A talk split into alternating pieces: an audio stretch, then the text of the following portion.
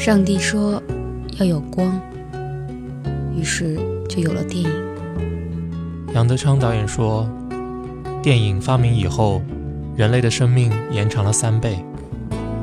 我想，光和影也终有一死，散场以前，却什么都留下来了。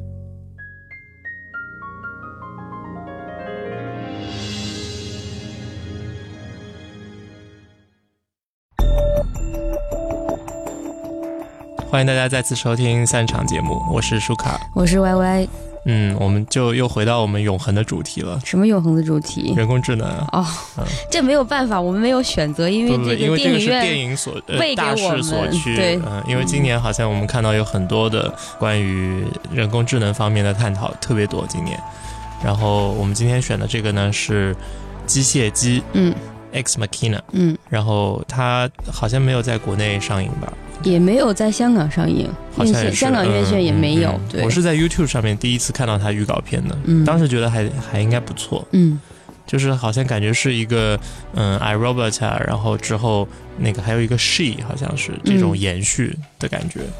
反正它主角也是一个讲一个女性的人工智能，大家都知道的图灵测试嘛。然后这里面有一个，反正也是那种疯狂科学家之类的。Mask 那种人，突然间就呃莫名其妙造了一个这样的人工智能，一个很有钱的又很高智商的一个，除了不高之外，就这样一个富豪。关注到这些奇怪的点，高富帅嘛，OK，嗯，然后所以他就是找了一个他的员工来做一个图灵测试，对这个机器。然后其实整个故事非常简单。呃，应该说场景跟人物都非常简单，因为基本上就是三四个人在一个大房子里，一个别墅里面，倒逼倒就完成了。这这个几乎是一种话剧的一种设置对对对，我完全觉得这个这个完全搬上舞台没问题。对，或者搬成那种就是那种可以让这个呃观众自己在里面走来走去，然后去参与的那种进入式、对对沉浸式的那种剧场，我觉得也蛮有意思的。对对对对，但你这个就会发生很多不可控的事情。其实也也在本来就是讲的就是不 也在电影里面发生了。嗯，其实我看完这个的时候，我是比我预料中的时候好太多了。因为我预料的时候是一个就是稍微有点玩特技的，然后无非就是老三篇，就是机器人如何确认自我啊、确立自我呀，还有这个人怎么跟机器区分呐什么的这些，我以为是这种，但是我没想到他是用一种非常呃简洁的方式，因为演员就三点五个，就有一个人是没有全程。没讲话的，只是光着光着身子跳了几个舞而已，就完了。那舞还挺好看的。对，那个舞很棒的。就是如果大家有的话，可以去那个 MV 学一下，然后在那个夜店里可以表演一下。对对对对，不错的。呃，这三点五个人呢，就撑起了一个整个一个多小时的剧，而且呃叙事很清楚，那个里面也是有跌宕起伏的，并不是一个非常单线条的这个直板的一个发展。呃，峰回路转也是让你有一些意外产生。的，而且最后的结局高潮的这个最后的十分钟也是非常精彩的。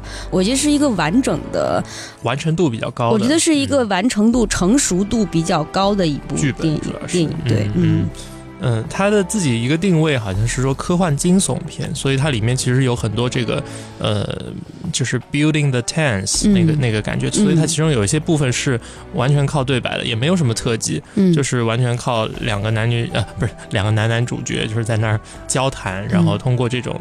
非常缓慢的节奏，但是你很很聪明的，就是它可以在这个里面让你吊你的胃口，然后把这个气氛给它带起来。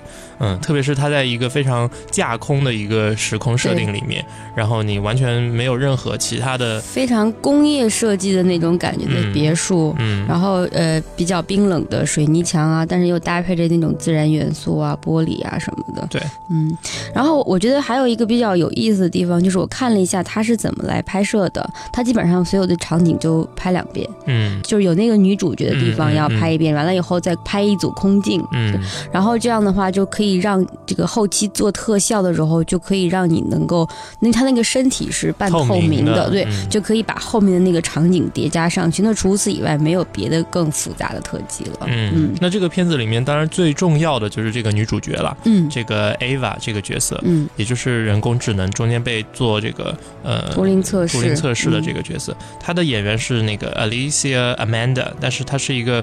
基本上没有演过特别大的。这里面没有任何一个人我看着脸熟的，我觉得这是一个非常好的事儿，因为我完全就沉浸在这个对他们的角色里。以前的一些没有。角色影响，嗯，但他是一个芭蕾舞的演员，他的身材非常好，他的样子也很不错，嗯。嗯，他的样子有一种就是介乎于女孩和女人之间的那种模糊地带，就是他会让你觉得是一个新生命一样的一种天真感，但同时他又带有一种就是女性对呃可以有那种 sex sexuality 那种性感的那种诱惑，所以他两边是兼具的。对，不知道他从哪里挖的这个人，太太太奇怪了。对，给我感觉就像 Nathan，呃，就那个小男孩在演那个呃 Extinct 里面是一样的，就是他们作为机器人，他们那个把握非常好，看起来你就觉得幸福，就觉得他像一个是。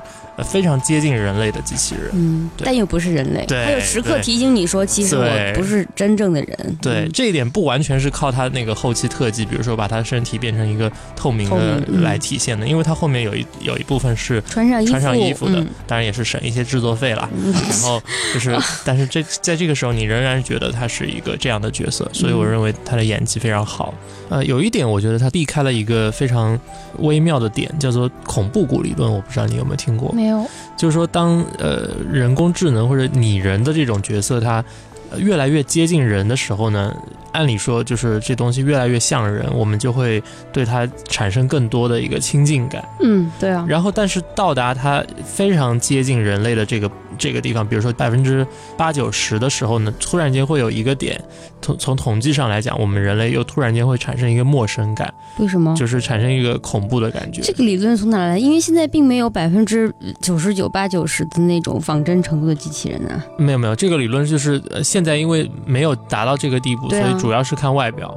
就是说一些呃机器人厂商啊那种的，然后以及以及一些仿真度能够那么高的机器，我觉得现在的机器人还是还是你一眼看上去，首先你会觉得它别扭，然后你仔细看知道它是假人，还是只是这种程度的。但是文学啊，就是电影改编里面还是很多的，而且而且这个理论虚拟情虚拟也虚拟也算。这个这个理论其实提出来很久了，七十年代的时候日本人提的，但是最早的时候第一次被提出来是九十呃，就上个世纪初的时候已经被。提出来，而且连弗洛伊德都引用过这个理论的。他有一篇论文就是写这个的，Uncanny Valley，恐怖谷理论，就是一个曲线吧。当你这个东西，你人仿真度越高越高的时候，按理说人应该产生一个比较亲密的、亲近的好感、认同感，对，就认为它有是具有人性的。嗯，但是到了到了一个非常接近的地方，又突然间这个曲线就掉下去了，有一个产生这样一个插水的这个状况，这个 valley 就是这个意思。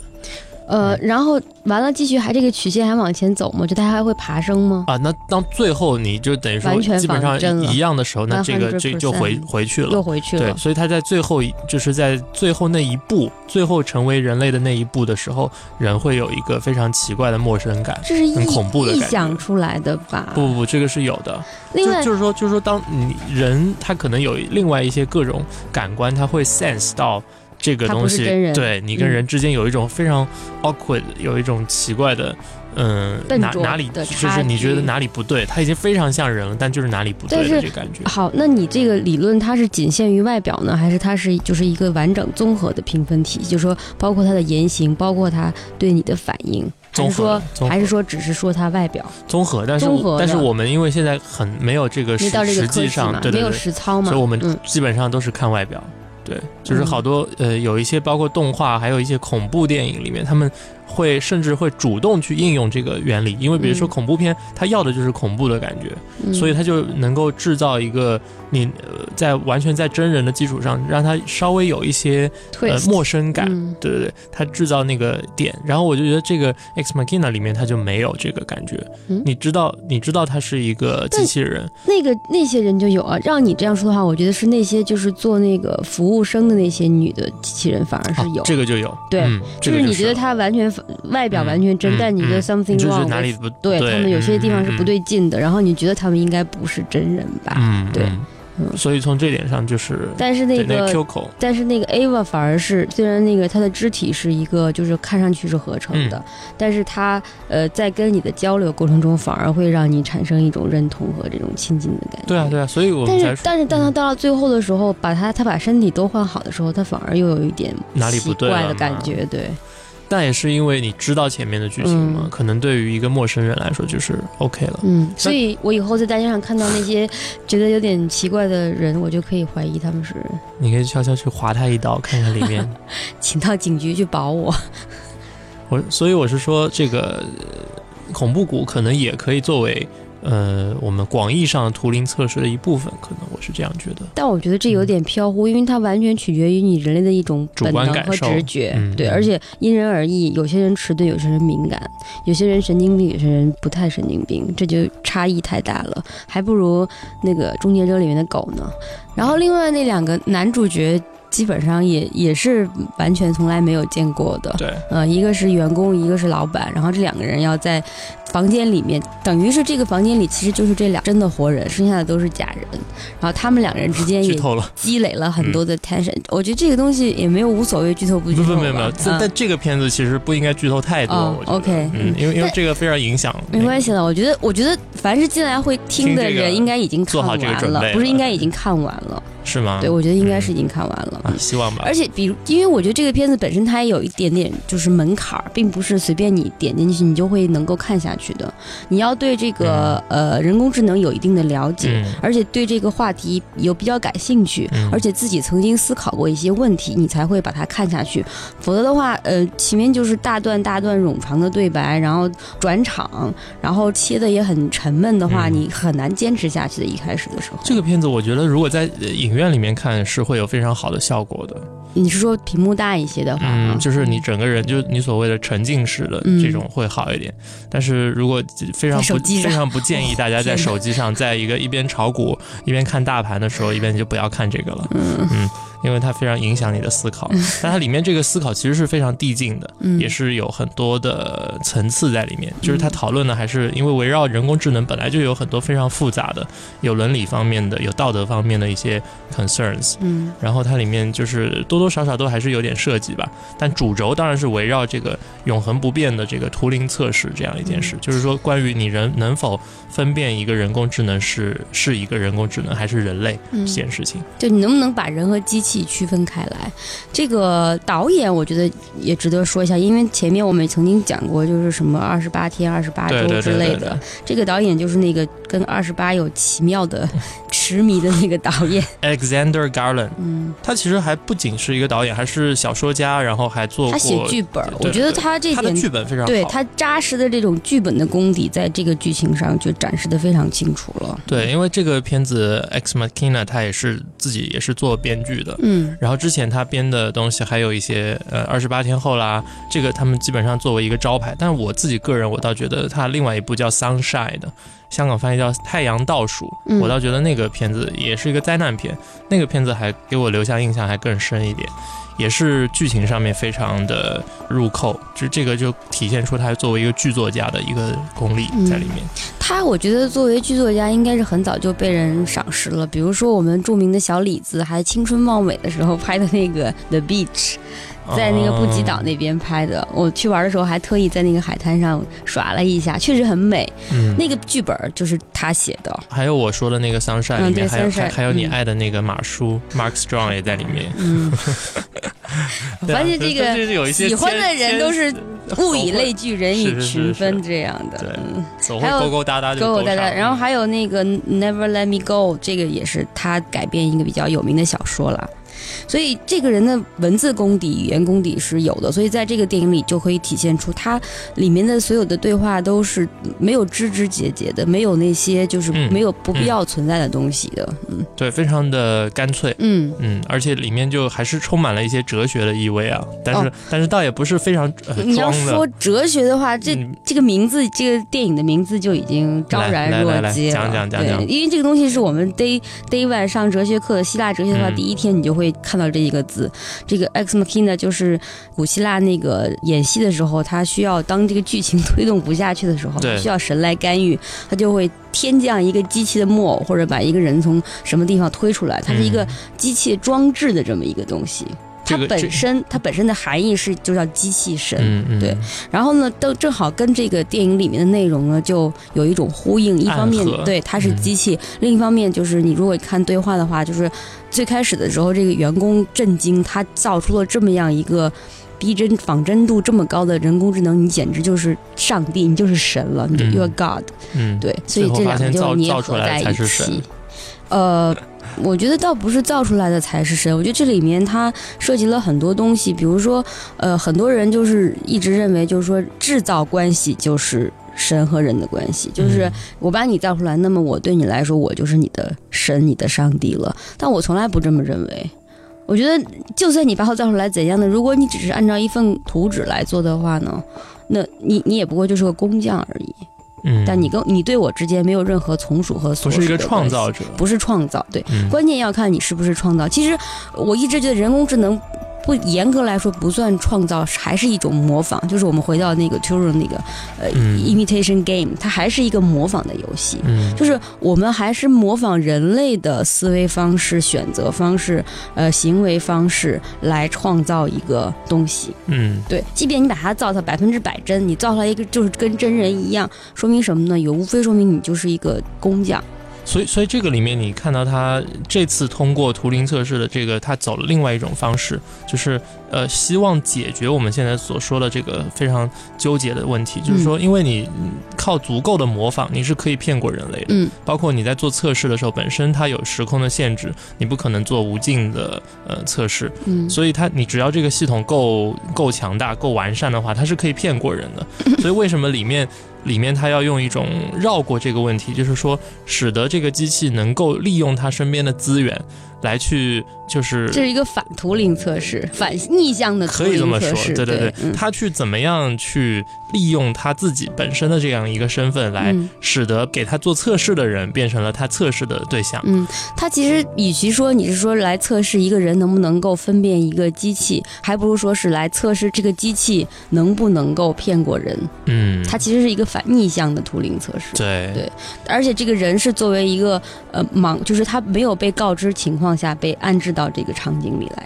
我突然间有一种感觉，就是假如说你骗过了他，成功的骗过了他，或者说成功的骗过足够多的人，实际上你也就是成功了。这个边界非常模糊。但是我觉得这里面对我来说，可能有一个算叫 bug 的东西，因为据我的理解的图灵测试，它是就是基本上是一个盲试了，就是在你看不到对方的样子的情况下，你只能跟他用这种 text 聊天的方式的话，来判定他到底是不是人还是机器。但是说他这里面就是他一开始就已经知道，就这个答案他已经揭晓了，揭晓了以后，你你怎么来判定他是人或者不是？因为你已经知道他不是人了呀。我觉得这个地方应该，嗯，应该这样想。我觉得它这个里面，我们刚才也说到，就是它已经不不完全是它本来的这个图灵测试的意义了。就是说，它已经一开始首先把这件事情先告诉你，因为我们刚刚也提到过，这个里面它本来是有一个矛盾的，因为你没有办法真正的去验证这个图灵测试最后的结果，因为大家的那个时间啊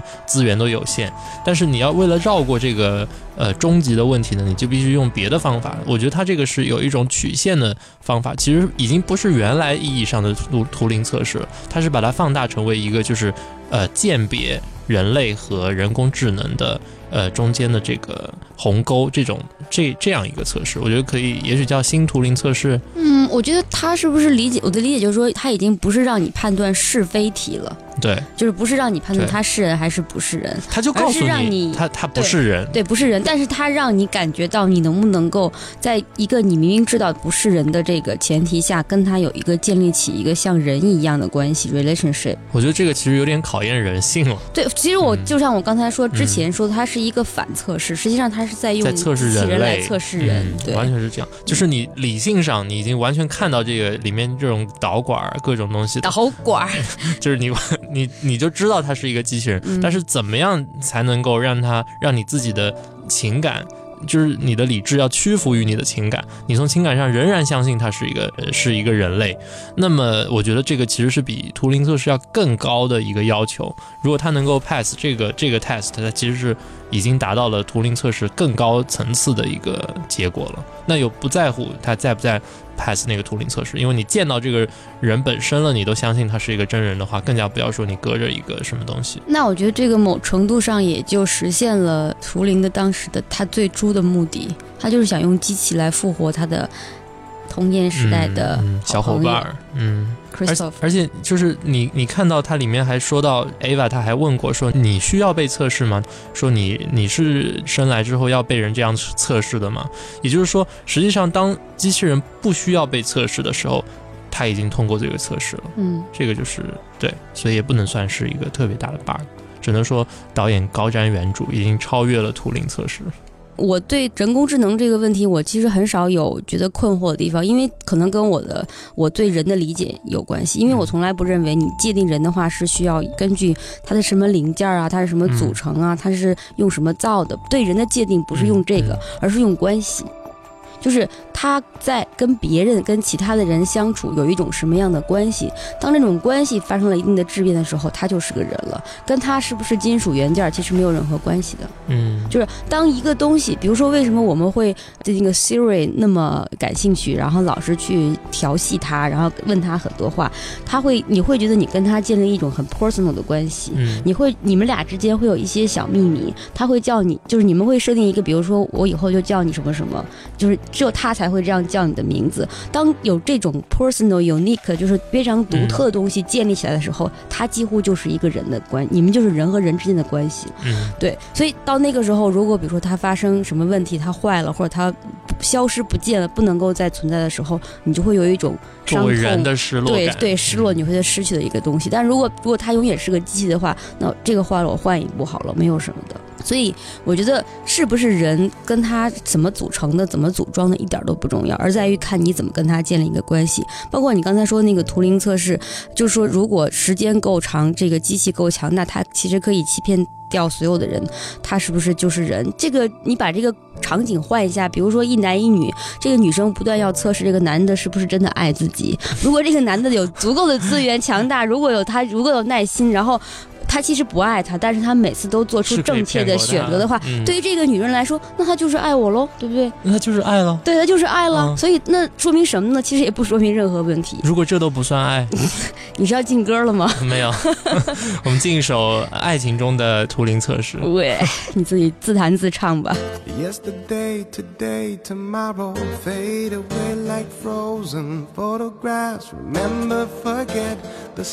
the ways you make the moments pass. Forever regret, I tell a beautiful lie.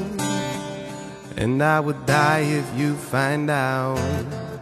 I tell a beautiful lie every time that I did not open up my mouth. All the same, it's a game, it's a play, it's a war, it's a shame that we're always fighting for.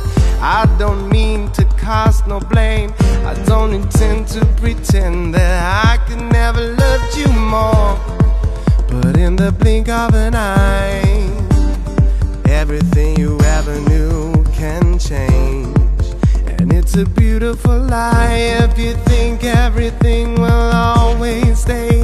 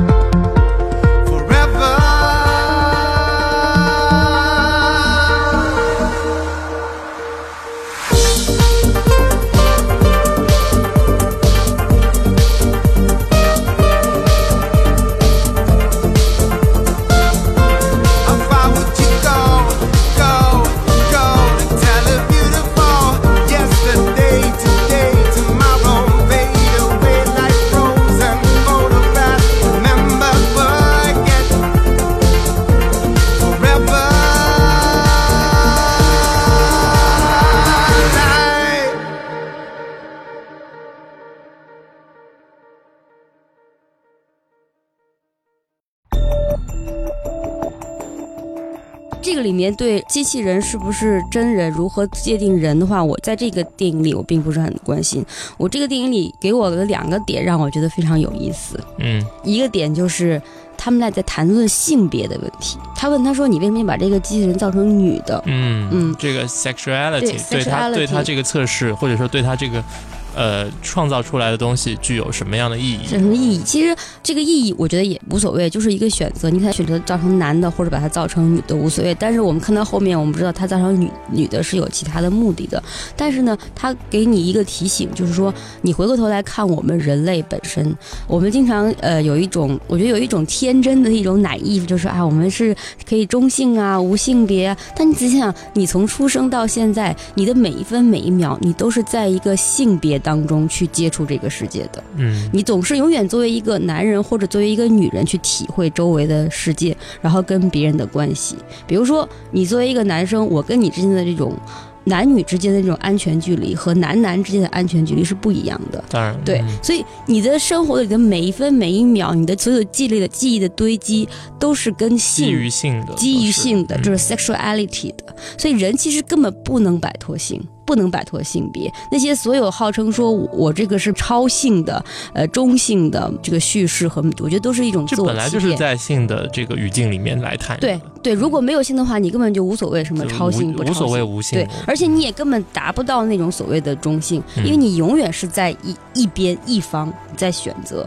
对永远永远是把性作为一个衡量的工具来谈论这件事。对，就是我的例子是说，它是作为这个宇宙微波背景辐射，它永远存在在那里，永远消不掉它的。嗯，对所以这个东西，我觉得它是提醒你，这个性是一个最基本、最 fundamental 的东西。我们生活中，我们作为人，每一个个体还是社会群体的话，都是回避不了的。嗯，这是一个一点。然后第二一点就是这个身体，当然性是怎么性，就是从通过身体通过身体来体现，所以在这个电影里面对身体的一个强调嗯也非常的有意思。它是什么呢？就是你最后看到之后，这个人没有真实的身体的，他是一个半透明、一个种虚幻的状态。对，对他给你用这种半透明，不仅是炫技，就是好像我们这高科技什么的，嗯它同时也给你一种暗示，就是它是虚妄的，它是一个虚假的幻影。嗯，但它后面所以所以它其实暗示的就是说，精神才是人工智能的本质的核心。不是，恰恰相反，就是他恰恰要告诉你说，没有身体的话，精神是 nothing。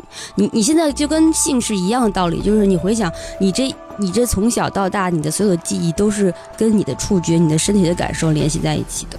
嗯你对一件事的记忆必定包含了听觉、嗅觉、味觉、触觉这些五感在里面，是没有一件抽空的 pure spiritual 的这种记忆在存在的，没有的，完全没有的。所以它里面你会看到这个 Ava 女主角，她会有几个段落、几个阶段，他都是试图，比如说用衣服来掩盖自己的身体。到后面到最后的时候，他是用了别人的呃肌肉跟皮肤来掩盖自己的身体。嗯。所以就是她你说其实还是在强调一些东西，他还是在意一些东西。呃，不，与其说是掩盖，你不如说他是建立 build up。嗯嗯，他就是他用衣服覆盖他，覆盖掉他之前那个身体，就会让你觉得他是一个真实的存在了。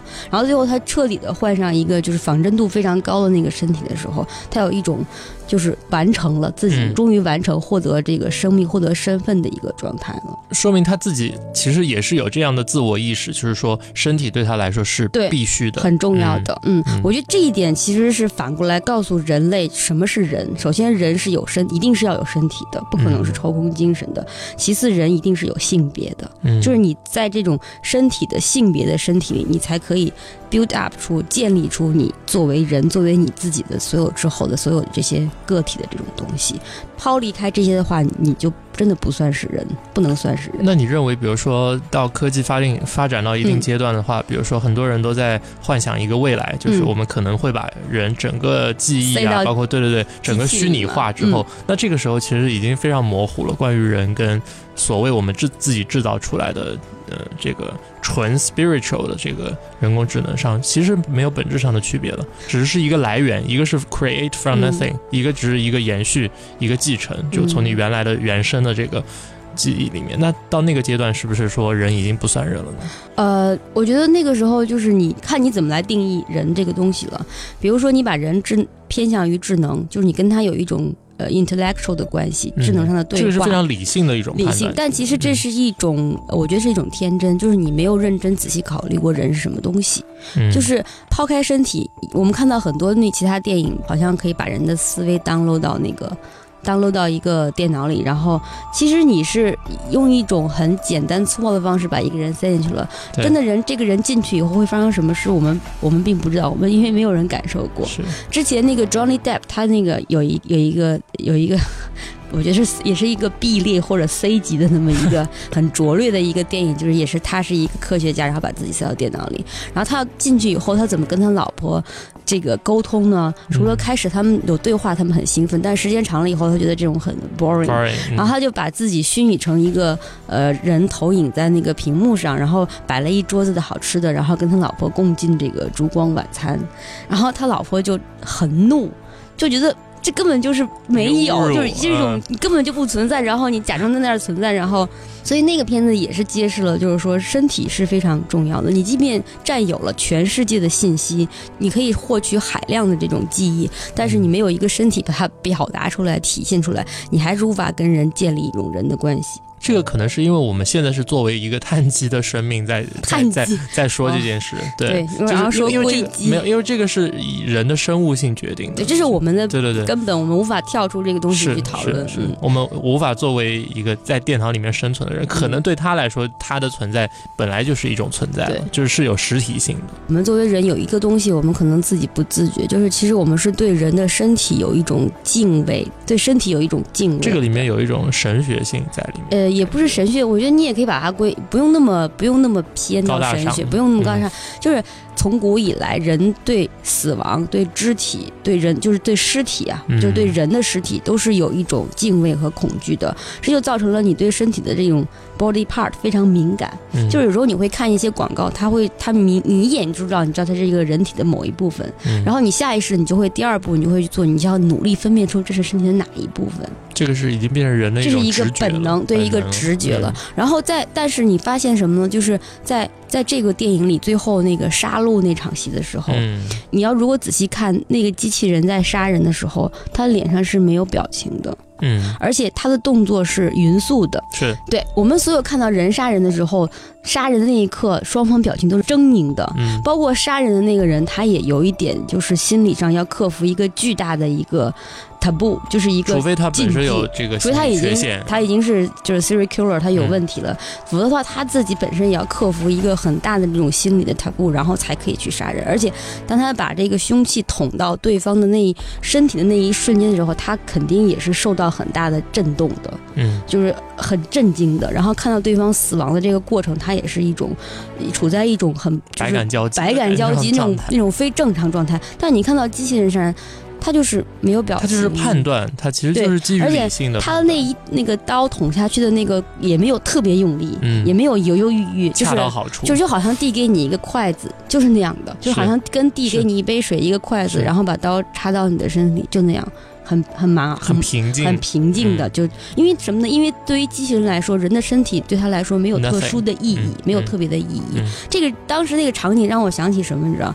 让我想起《色戒》里面那个王力宏带着那群人杀那个汉奸的那场戏。嗯，你不记得了？我不记得。哦，那场戏其实对我的那种刺激，比那个《色戒》里面所有那些性场面对我的刺激更大。他因为他反反复复杀这个人，这个人已经流了很多的血了，而且挣扎了很多次了。每次你觉得他已经死了，他又活了，然后他又他们又不得不再把他杀一次，直到最后把他杀死。就那场拖了大概七八分钟的一场杀戮戏的话，实际上是很可怕。然后对人是非常大的折磨，很大的折磨。对，包括对杀人者、对被杀者、对观众都是很大的一场折磨。所以我当时我看到这个戏的时候，我马上就反应到那个这两把这两场戏连在一起的看的话。我觉得你就可以分辨出来人和机器他们有什么不同了。嗯嗯，所以所以我觉得，如果从这个角度讲的话，人工智能，你就从人手制造出来的人工智能是永远不可能去作为一个人的复制品，或者说作为一个我们印象中的那个做不到，因为它人性当中它本身就是缺失一个先天不足的是有。就对这方面，你除非说人已经能够达到模拟这种呃非常非常复杂的。在基因里面带有的这种感觉的地步，但我又觉得不太可能。这个那个时候人真的是神了。这个这个里面有一个不可跨越的地方，其实这也是很多其他的关于人工智能的这个东西所想讨论的问题，就是什么呢？我们人是一个，其实几乎可以说大脑，越是大脑运作，现在来说对人是一个黑箱，是一个 black box，它具体怎么运作的，我们并不知道。然后呢，很显然，人是一个模糊判断的一个物体，它不是靠精确判断来生活的。对，很多东西你是凭直觉、凭本能，然后你也不知道为什么你就这样选了。但机器不是，就是人制造的人工智能的机器，它的每一步都是一个非常严格的这个运算逻辑运算，零一的逻辑逻辑运算。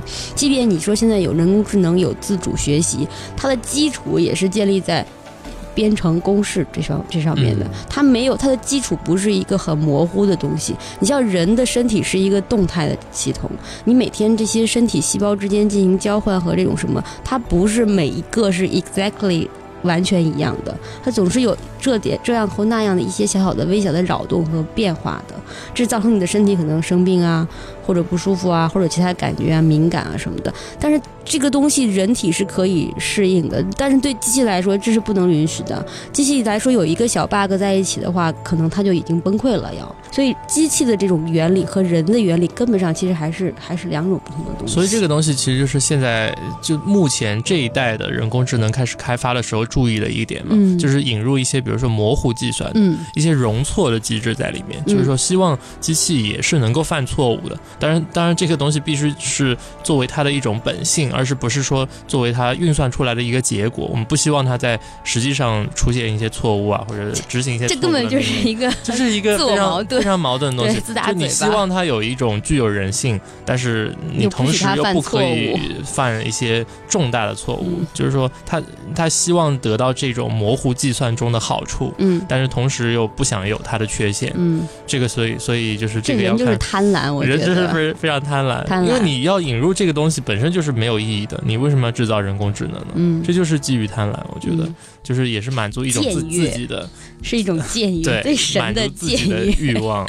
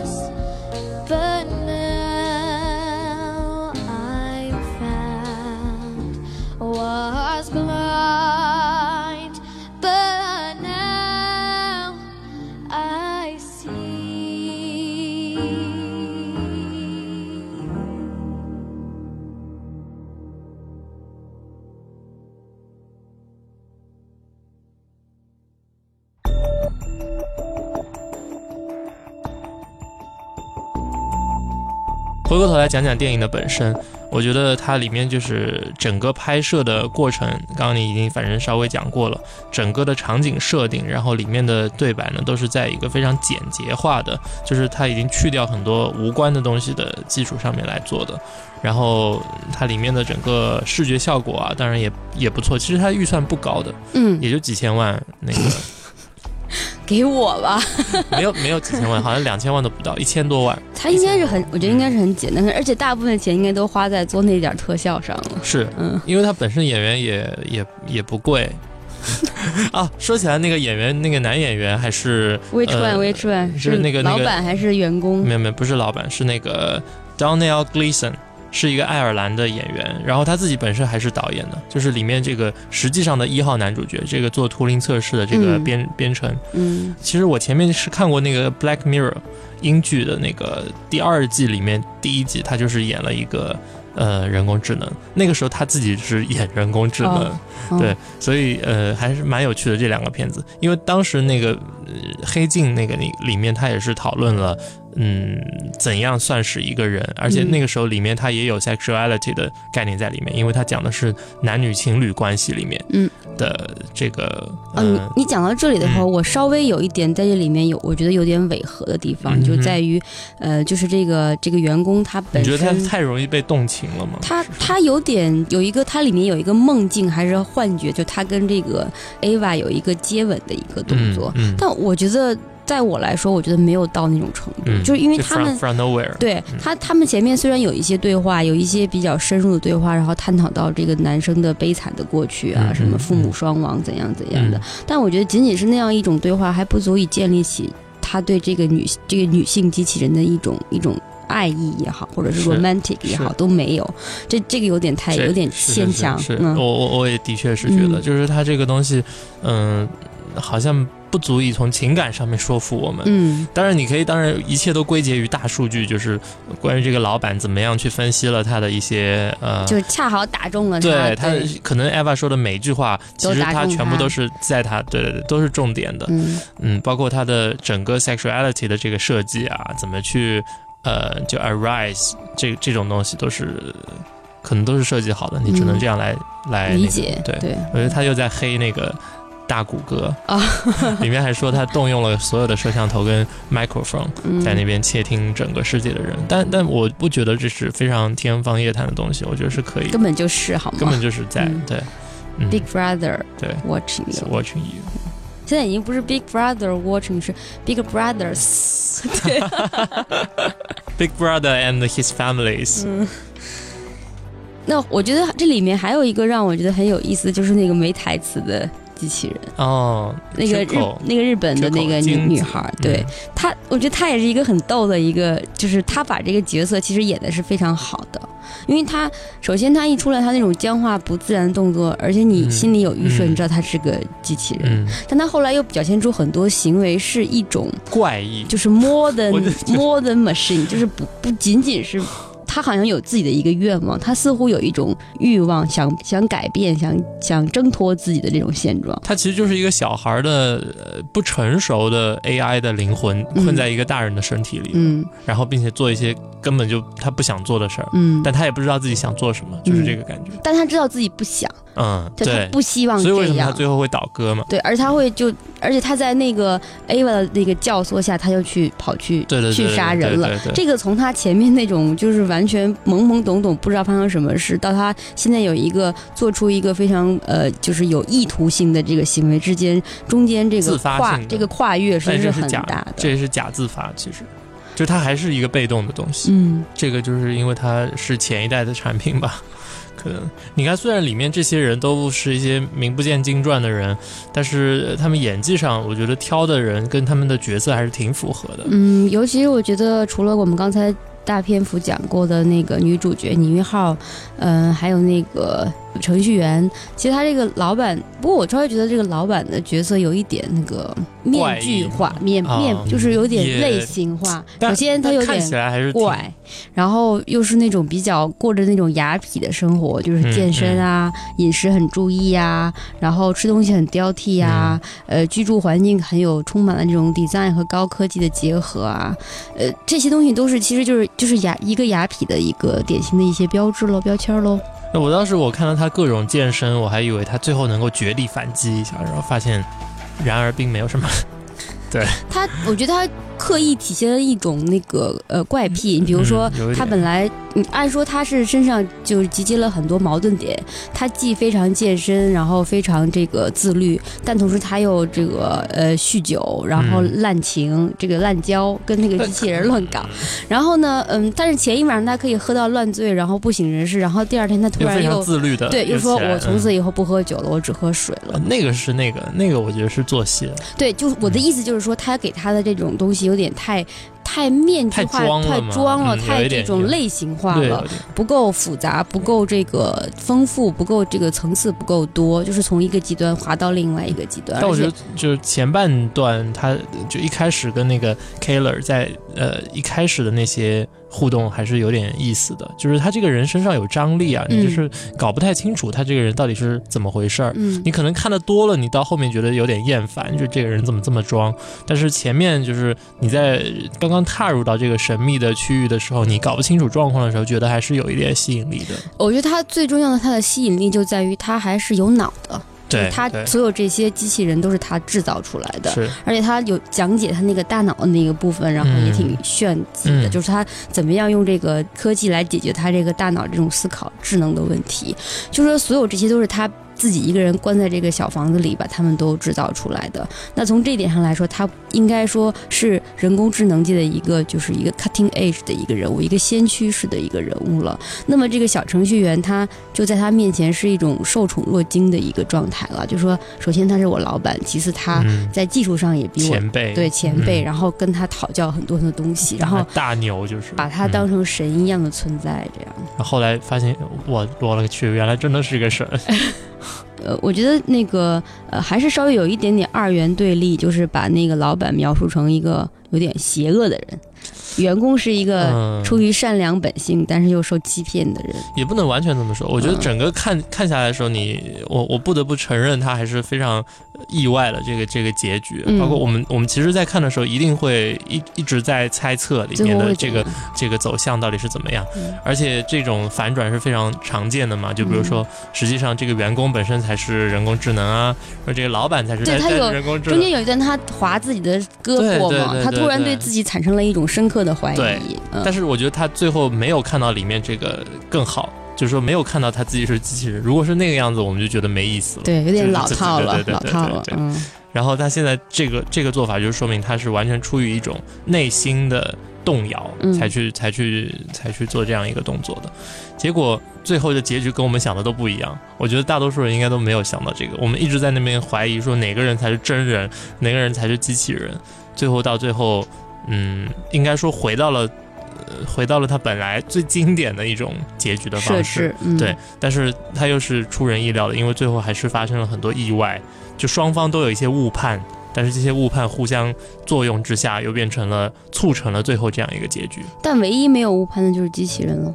嗯，目前这个状态来说，每一步都是在他精心设计里面所以为什么好多人说这个嗯翻译要叫机器表呢？啊。怎么可以这样？那不不管怎么样，我觉得她还是很美的，她的她的仪态跟她的呃外表跟她的动态都是非常美的。嗯嗯，这个里面从从这个角度上就说？明什么？就是年轻的女性对男人的这种杀伤力还是非常大的。但这个已经是一个中年男人了，就是老板他应该见多识广了，而且都是他造出来的。不是应该他对那个他对那个员工啊，就啊那个员工一下就接纳他了。比如说我们现在反转过来，他造的这个机器人是个大叔，我感觉感我感觉程序员又被黑了，对程序员就是宅男，然后对这个女性有一种不切实际的幻想。对，我还有觉得这里面有一个地方让我觉得，嗯，就是我稍微觉得，嗯，它里面的转场有点硬。啊、它里面转场完全是靠强势转场，强制性的，对对就打什么打卡，不是打对卡，，卡，就是字卡在前，面。什么 section Se- Session One，One，然后到嗯 Session Seven，、嗯这个东西，就你当时看了之后，当然会免不了会想到上帝造人那个七天喽。嗯就是这个是肯定的，他就故意要设置这个七的概念，但是我觉得他倒是，有点勉强。我其实嗯，我它层次感不是很强，对他没有体现感受不到它里面的这个递进关系。对对对，没有那么强烈的递进关系。我觉得有没有，其实对我来说都无所谓。如果你把这个字卡从里面全都拔掉，嗯我也觉得这个行云流水下来也没有什么不能理解的地方，或者断嗯片儿的地方，或者不是不好的地方。所以这个稍微有一点对我来说有点做作，没必要。他可能就是为了不要让大家在这个沉睡沉睡过去吧，但是，这对好好多人来说，觉得这个里面没有特别大的冲突伏，嗯嗯，他这个所有东西其实都是压抑到最后才才揭示的，嗯所以你要在这个情况下又又不让人家闷，就非常难，嗯而且演员就来来回回就这么几个场景里面，你这个也看腻了，这个特效反正就这一两招，嗯，对对对，还有它那个断电那种，剩下就是非常 low low tech 的那种、嗯那种技术，什么断电呀、对。突然都是你说这是十五年前、二十年前的，我觉得也勉强可以相信，呃是对吧？是，对，嗯。没错，嗯，这个我都想过，如果你在话剧这个舞台上真人表演，嗯你怎么表现那个身体呢？你就是穿那种就是银色的底，然后拉几条那种荧光线在上面，就是你可以当你直接。你就把一个柔性的显示屏穿在身上就可以了。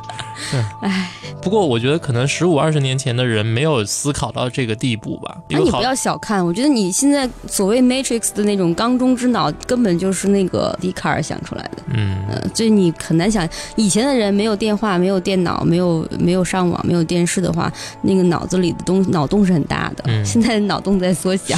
最多就是呈现出来的方式上对对对，弱一点。嗯，手法上可能技术上落技术后，所限，嗯，但是想象力来说，我觉得现在人远远没有以前的人想象力那么高。对，所以为什么今年就扎堆都都是拍人工智能，要不然就拍续集。可能也是因为技术积累到这个程度，就是大数据啊，瓶颈。然后这个学习啊、机器机器学习啊、data mining 啊这些东西积累到一定程度，然后变成了这种讨论的一个热点以后，嗯。由此引发了很多跟这个人工智能相关。因为你回首往事，我觉得有一个很明显的区别，就是你看以前的那个讲机器人的呃这个电影，比如说《I Robot》，嗯，比如说 AI，比如说那个 Robin Williams 的那个机器管家，是就这些东西，他们不是在讨论技术，就是他们已经跳过了这个机器人怎么怎么怎么 build up，怎么出来，他这个机器人就已经出来了。是，他是把它放在一个场景里，然后让他去跟真人互动，然后让他去体会爱、体会情感。他不是在判断说你是不是真的人、机器人，他是嗯另外的一种主题。是是，嗯，嗯，但现在已经就回到，我觉得是往回退了一步，对对对对，退到这个机器人是不是人的这个状态了。嗯嗯，这这两个中间这段呃过程，我觉得他们会来回来回很多来回拉扯，嗯。对。你说的那个其实已经到了一个后 AI 的时代。对，没错，没错，嗯嗯，嗯就是他已经具备了这个人的 ability，就是什么嗯判断呐、什么呃这个操作啊、性能这些都已经过关了，没问题了。对，现在就是把它投到人的社会里，看他会怎样了。嗯包括后面这个电影，这个电影结局的时候，他不是那个呃艾娃，他回眸一笑，融入到 融入到啊人的那个社会里去了。对如愿以偿看到他的这个十字路口了，对然后我觉得那个那个那个地方稍微有一点点弱，对我来说。有一点，有点弱的是什么呢？就是他有点太 blend in 了，嗯，就太融入到那个人类社会里去了。他最后还是应该再保留一点自己的那个 machine 的那种感觉，他好像没有表现出来。可能导演是想让你在生活当中产生这种哦，不是惊，悚感。就是我身边的人，嗯对就是对对对来来，你看看看看这个，咔一下，看看看，以后我变成神经病，就是拿着刀到街上到处 去划到处人。戳，嗯，嗯，然后回家就戳自己。对。我我是看到这个，它里面比如说有一些东西，因为不是说如今的这个科学技术发展，你是没有办法没有办法想到那一块儿，比如说大数据这种东西的。嗯，它因为我刚刚提到那个 Black Mirror 里面，它其实两边用的是非常相似的技术，我都觉得他们的编剧是不是可沟通好的？那边也是完全从网上下载你所有的在 public speech，所有的你网上的公共的言论来。制造一个，并且那个非常重要的一点就是你所说的 body 嗯。是有的，嗯。就是在那边它也是有一个人工的 body，而且那个东西是很奇怪的，是一些嗯化学物质放在浴缸里面泡出来一个缸中之脑，对缸中之身体。啊，缸中之对，体，非常嗯。奇奇奇怪。嗯，而且并且有胖大海嘛？你以为扔进去就是泡胖大海，就是？胖大海，代号胖大海，然后就是有 sexuality 的，嗯因为他们完全都是 fully functional 的，嗯嗯，这这这两个，所以是一样的，在这个方面，我觉得他们都注意到了你所说的这两个身身体跟呃性的功能性，这个嗯嗯我所以说那一次就是他的一个预演，你可以说就是 Black Mirror 它是一个预演，对然，后在这里是一个成熟的一个完成版，那个是贝塔版内测，然后这个是 这个是成熟版。那所以所以好多人在中间怀疑这个男主角是不是本身是一个 AI，也是出于这种感觉，就是你可能看过他前面这个，啊他前面他的确演的是一个 AI，、哦，但你要这感觉我前面没我没有看过那个 Black Mirror，Mirror，我没有嗯看过，完全没有看过。嗯，然后呢，呃我在那个看这个电影的时候，当他划自己的身体的时候，你感觉非常不安吧？我有点不安，因为他那个血不是立刻流出来的，是他是停在那儿了。然后我在想，哦，哦，我的，我想千万不要啊，这 这个不能烂到这里啊！对，哎，还好出来血了，对，对，这这比较好。嗯所以从从这个剧本上的一再颠覆，就颠覆呃观众的一个预设上，我觉得它是成功的。嗯就你整个看下来，你不会觉得说，哎，老套，就是或者哎，我早就想到这儿了。嗯嗯，还有就是，我觉得呃，值得那个夸奖的一点就是，它实际上是用一个很简单的设置，把一个复杂的事情讲清楚。它不是跟随时下那种潮流，科幻电影动不动就是大制作炫技啊，对然后用这种画面和刺感官刺激来这个吸引观众，而是用用一种理智的、理性的、理性的一种挑战、智力上的挑战和让你引起你的、带动你的不安和思考。嗯我觉得这个是我觉得希望电影应该是这个样子的，对不要就沦落到什么花钱然后大制作那个一点意义都没有。其实，因为你把这个个体放在一个整个人类社会里面也好，你最终发生 interaction 的时候是要精确到个人的。嗯，就是你最后 break down 这个 relationship 的时候，你最后切割切割切割，最后剩下来你还是一对一的关系。所以它这里面有一个非常小的群体里面，你会看到这个技术实实在在对人产生的那个干扰。否则你在一个大群体里面，你其实是没有认同感的，嗯没有共鸣的。嗯。嗯，就是一些大叙事。好，那我们这个导演，我觉得值得继续关注，希望他能够在未来拍出更多这个有意思的电影。嗯，希望他继续邀请你的马叔啊，你的那个呃小李子啊，那些共聚一堂，呃，共赴一个人工智能的社会。Squirrel in the tree, is he watching me? Does he give a damn? Does he care who I am? I'm just a man, is that all I am? All my manners, misinterpreted words are only human, I'm human.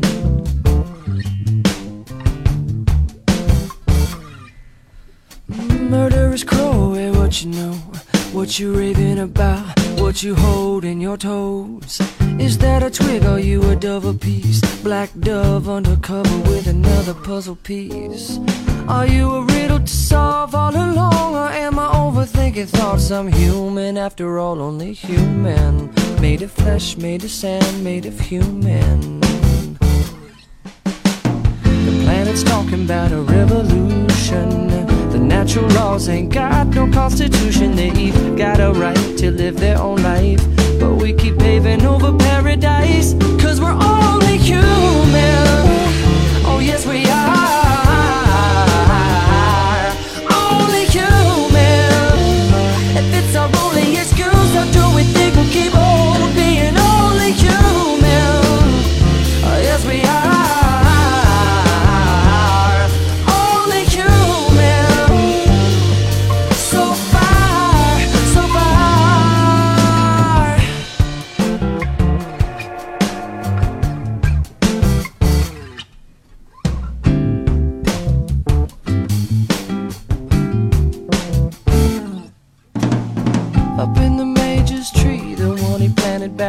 Was just a boy back in 1923. 30 meters and a foot, take a look, take a climb. What you'll find is the product of a seed. The seed is sown all alone, it grows above with the heart of love, the sharpened shelter of the animals of land and cold weather breathing. We're all breathing. The planet's talking about a revolution. The natural laws ain't got no constitution. They've got a right to live their own life. But we keep paving over paradise. Cause we're only human. Oh, yes, we are. Only human. If it's our only excuse,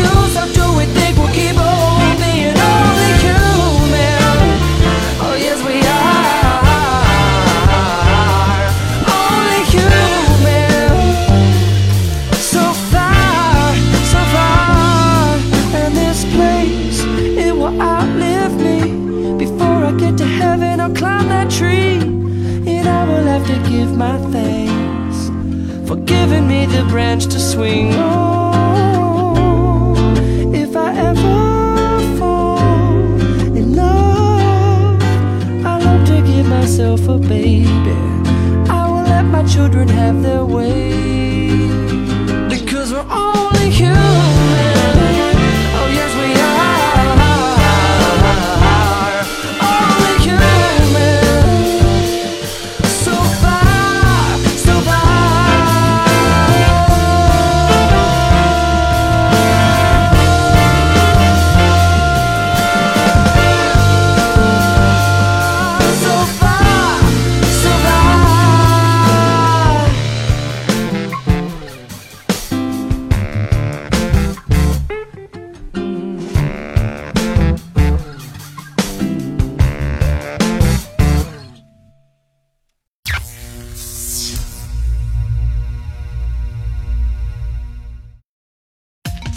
在看完这个 X Machina 之后呢，我就想到另外一部，也是把时空收窄在一个非常小的范围之内的，主要是靠剧本，然后靠演员的演技、靠台词对白来呈现的这样一部电影，也是一部科幻电影，是2007年出品的《The Man from Earth》，这个男人来自地球。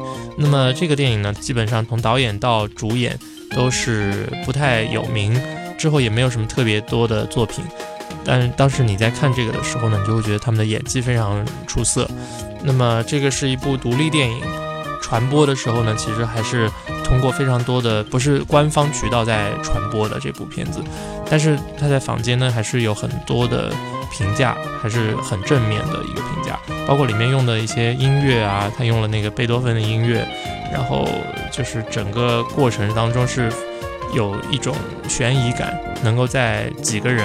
然后两个场景内外基本上一个室内一个室外两个场景里面切换，嗯，就是能够把这个舞台的剧场感表现出来，是非常好的一个例子，就跟 X Machina 一样，而且里面它也是用了很多自然的风光，我觉得它也是在暗示一些人跟这个世界之间的一些关系吧，所以我觉得这个可以拿来作为另外一个参考。这次给大家推荐的电影呢，是二零一二年的一部也是科幻电影了，叫做《Prometheus》，就是普罗米修斯。嗯，网上对这个电影的这个评论也是两极分化比较厉害，大部分人都觉得它比较沉闷，没有想象中那么好看。作为这个《异形》的前传，本来是大家对它有很大的期待的，而且这个导演也是嗯大名鼎鼎的 Sir Ridley Scott。他以往作品除了我们这个每个人都非常耳熟能详的这个《异形》以外呢，嗯，还有《角斗士》啊，还有《黑鹰坠落》呀，还有这个《美国黑帮》啊，《American Gangster》，都是他的作品。那么我之所以想推荐这部作品，是因为这个作品其实也探讨了一个被造者和创造者之间的关系的问题。那只不过这里面不是人和这个 AI，当然这里面它那里面也有一个这个人工智能的一个机器人在飞船里面。除了这个以外，还有就是人和跟他自己的造物者之间的关系的问题，就是人对自己的造物者有很多联想了。那么当有一种可能性，就是原来发现这个造物者并不是善的，而是一个充满了恶意的造物者。那当这种情况出现的时候，人应该做出一个什什么样的反应？那我觉得这里面对于我来说体现了一个思想，就是说，其实造物主和被造物主之间呢，并没有一种必然的从属的关系，并不是我们想象中说，因为我创造了你，所以你就属于我，或者因为我是被谁谁谁创造的，所以我就只能服从于这种呃他在创造时候给我安置的一种命运。那么人最重要的一个属性就是向往自由，向往个体的独立。即便是说，呃，像在 Prometheus 里面，人被创造出来可能只是为了一种工具，而不是像那个黑格尔说，它是一个最终的目的。即便我是一个工具，但是我是不是也能够反抗这种命运，反抗这种设定，然后给自己的存在寻找到一个确定的目标？当然了，人对自由的一种追求和人对自我价值的一种肯定，呃，如果你从基督教的角度上来说，这也是上帝在造人的时候的一种设定。不过那是另外一个复杂的问题了，所以，嗯，如果大家有耐心的话，可以找一个比较无聊的天儿，然后看一部这个漫长而枯燥的无聊的电影，呃，《Prometheus》。